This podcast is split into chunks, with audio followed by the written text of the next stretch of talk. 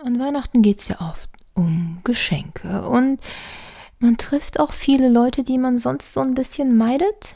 Vielleicht ist auch der ein oder andere Arschengel auf der Familien- oder Firmenfeier dabei. Und diese Arschengel, die können deine Geschenke sein. Deine Geschenke, um vielleicht ja, im nächsten Jahr das Leben ein bisschen entspannter, einfacher angehen zu können in einige Situationen, dir mehr Lebenszeit zu ersparen, die du sonst im Grübeln verbringst, wenn du diese Menschen triffst, die irgendwas in dir wecken und oh, dich einfach aufsaugen, aufregen und ah nein, dieser Mensch, dieser, der ist aber wirklich ein ganz schönes, ah, aber eigentlich könnte er auch ein Engel sein, denn dieses Gefühl entsteht ja in dir. Hm. Also, lass uns mal beginnen. Die Menschen, die dich vielleicht echt manchmal umhauen, dich aussaugen und dich manchmal so vielleicht auch als kleines Kleinkind fühlen lassen, was, wenn die Gefühle so hochkommen. Ja, wie, wie kannst du das für dich nutzen, um ja, mehr zu dir zu finden? Darüber möchte ich heute reden, dass du praktisch diese Menschen als Geschenk verpackst und im neuen Jahr vielleicht so mehr Energie für dich hast und einen klareren Blick. Lass uns beginnen. Arschengel. Ja, eigentlich klingt das ganz lustig, ne? Und der Begriff äh, stammt von Robert Betz. Das ist echt ein toller Autor. Ich werde das unten auch einiges von ihm verlinken. Dann kannst du dich ein bisschen einlesen, wenn dich das näher interessiert. Also, es geht darum, dass ein Mensch erst für dich voll ein Arsch ist. Ne? Sind wir mal ehrlich. Na, Arsch. Einfach. Äh, manche Leute würden noch sagen, ah, doofe Eule, Bissneck, irgendetwas. Also, oh, reg dich auf. Aber in Wirklichkeit wird er dann nachher ein Segen für dich.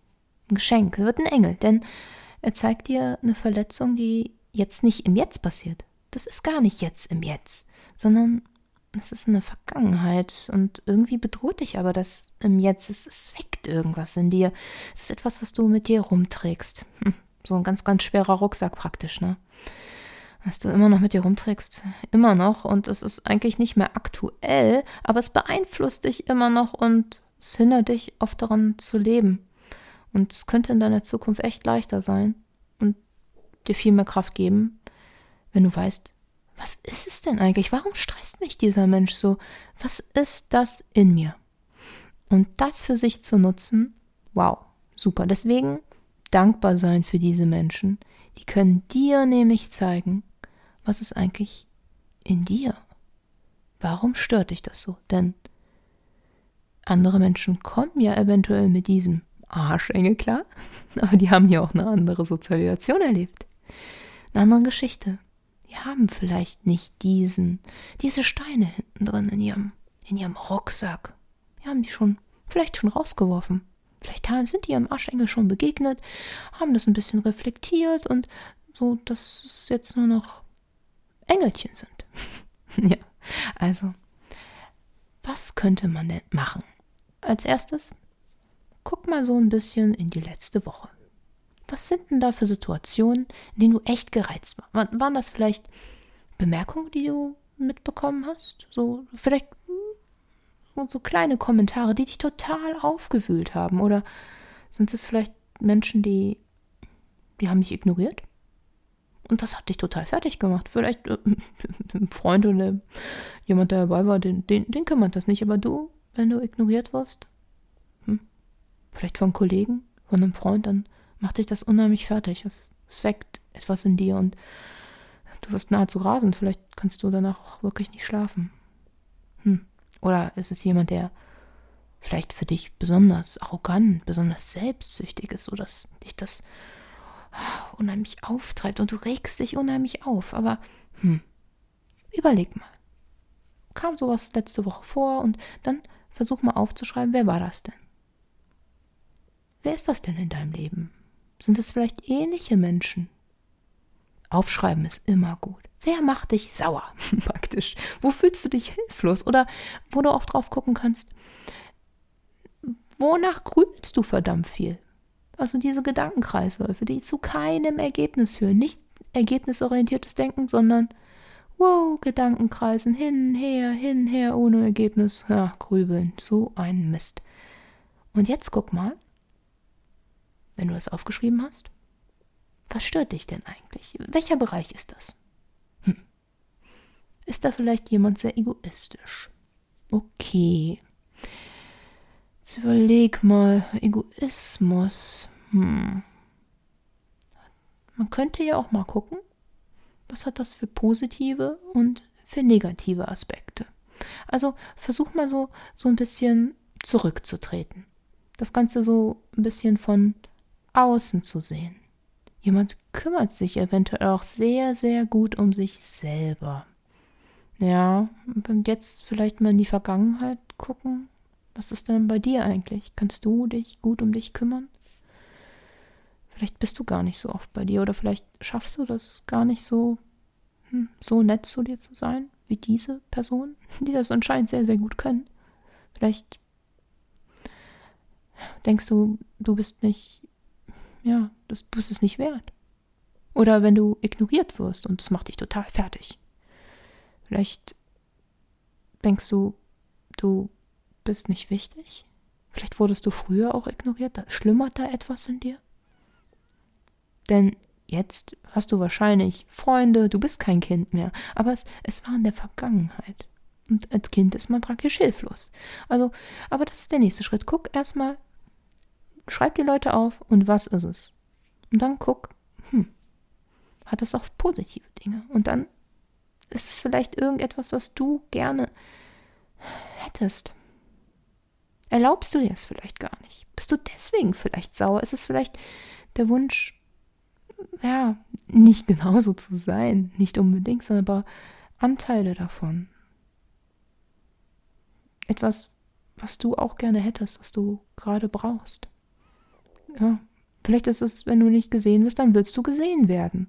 Und jemand redet vielleicht in der Runde total offen, du bist so schüchtern, aber du hättest es auch gerne und deswegen, oh, deswegen ist es für dich so ein Arsch. Der kommt auf deine Party, quatscht darum, ist auf einmal Mittelpunkt und du ja, du hast doch diese Party geschmissen, du hast jeden eingeladen, also jetzt mal ernsthaft und ah, du regst dich auf, grübel, grübel, grübel, grübel, grübel und in Wirklichkeit, hm, da ist nur jemand gekommen und unterhält alle Leute und man kann sich ja eigentlich auch freuen, wenn man jemanden da hat und die Stimmung ist super und ja, wenn man dann von außen drauf gehen kann ne, hm, und drauf sehen kann.